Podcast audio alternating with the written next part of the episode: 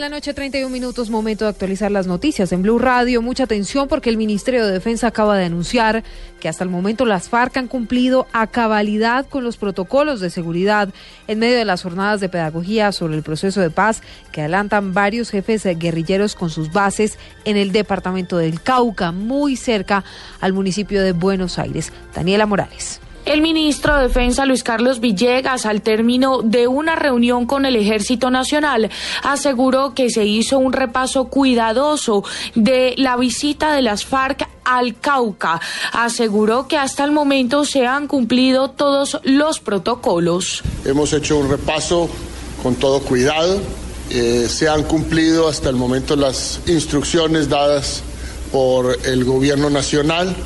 Sin embargo, nuestras tropas, tanto de fuerzas militares como de la policía, están listas a intervenir en cualquier momento en que esos protocolos sean violados. El ministro señaló que en este momento la orden a la fuerza pública de actuar se mantiene vigente. Daniela Morales, Blue Radio.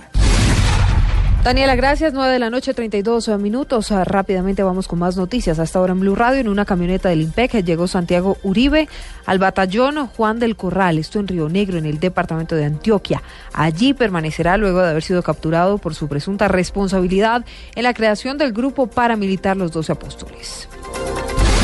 Desde las 6 de la tarde de hoy se presentó una falla en las luces eh, del borde de la pista norte del Aeropuerto Internacional del Dorado, una situación que hasta esta hora afecta la operación aérea en la principal ah, aeropuerto del país. Personal de la Aeronáutica Civil y del concesionario CODAD vienen trabajando para superar los inconvenientes presentados en las luces. En noticias internacionales, la familia de Joaquín El Chapo Guzmán continuó hoy con la batalla mediática en apoyo al narcotraficante con una protesta frente al penal donde está recluido y la revelación en una entrevista a un diario británico de que el criminal estuvo dos veces en Estados Unidos cuando estaba prófugo. 9.33 es todo de noticias. Más información en blurradio.com y arroba. Ya llega Electroblue.